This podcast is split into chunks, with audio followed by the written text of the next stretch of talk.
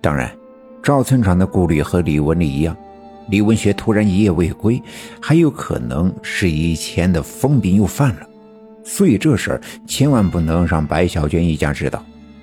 可是近中午，日上三竿，人们仍没能找到李文学的踪影。我爸爸觉得这样找下去也不是个办法，他想起了奶奶曾教给他的一个打石的办法，便蹲在了地上，找了一根小树枝。在地上画了几个竖道，用圆圈把它们分别圈起来。打石是一种古老的测算方法，据说通过这样的竖道和圆圈，就能算出所要找的东西的方位。这些年来，也偶尔会有人求我爸爸和我奶奶，求用打石的方法帮他们找找东西。大多数的时候，也真的准确无误地为失主指明了方向。可这次，我爸爸在地上画了半天，仍没能算出任何的线索。我爸爸便隐约的觉得这事情不妙，安排其他人继续寻找，自己便转身回了家去找我的奶奶。大年初一，整个一上午，我奶奶都在家里接待前来拜年的邻里乡亲。每年初一来我们家拜年的人呐，特别的多。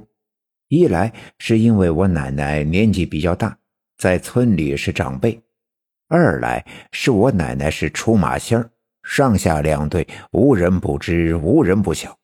很多人也曾被我奶奶治好，便感恩戴德。我爸爸回到家的时候，家里刚刚消停下来。我奶奶见我爸爸忙的是满头大汗，再加上他脸上焦急的表情。就隐约的知道，好像出了什么事儿。等我爸爸坐下来喝了口水，跟我奶奶讲述了李文学的失踪。我奶奶皱起眉头，眯着眼睛思索了一会儿，对我爸爸说道：“你没打打石算一算吗？”“打石了呀，可是没结果。我这也是第一次遇到这样的情况，所以才回来找你。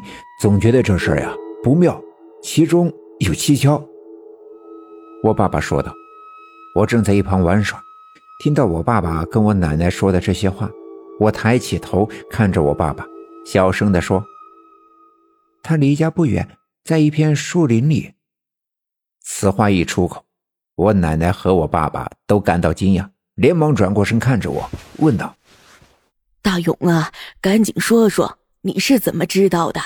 你都看见什么了？’我也不知道，我怎么知道的。”可我就是感觉我知道，有一片烂树叶子，还有破烂的树枝。我看到文学书躺着，好像是睡着了。孩子，你还看到了什么？赶快跟爸爸说。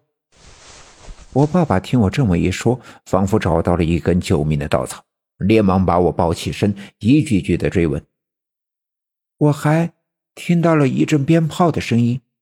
还听见村部的大喇叭声响，好像都是从北面传来，所以我感觉文学书应该在村子的南面。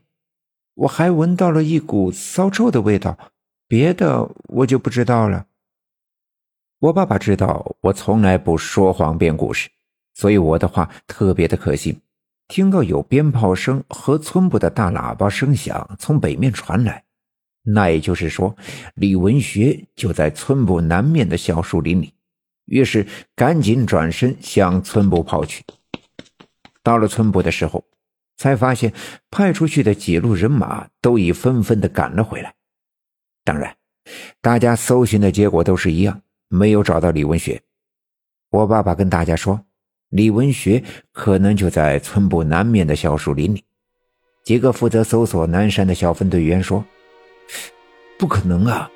村部南面的小树林，我们搜索了好几遍，别说是人了，连一只兔子也没有。没等我爸爸说话，赵村长说道：“哎，大家伙儿再去看看，万一你们队长说的是准确的呢？再说了，死马就当活马医吧。”大家伙儿便跟着我爸爸一起往村部南面的树林里走去。出了村部的大门，往南走。路过李文丽家的小卖店的时候，李文丽正蹲在门口焦急的等消息。见我爸爸带着一群人往这边走来，便赶紧站起身。我爸爸看见了，他也正好想喊他一起去。往南走是刘家镇的小学校，也正是我妈妈工作的地方。大年初一还在寒假里头，所以学校里啊是大门紧锁，空无一人。学校的南面是一片小树林，小树林再往南便是那条从刘家镇东流向西边，贯穿整个上下两队的小河。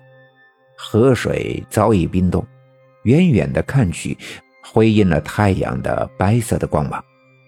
那条冰封了的小河，便像是一面巨大的镜子。我爸爸指了指前面的小树林，对大家伙儿说：“大家伙儿分头找，注意那些树枝和烂叶多的地方，小心点脚下，别踩到人。”本集已经播讲完毕。感谢您的收听，欲知后事如何，且听下回分解。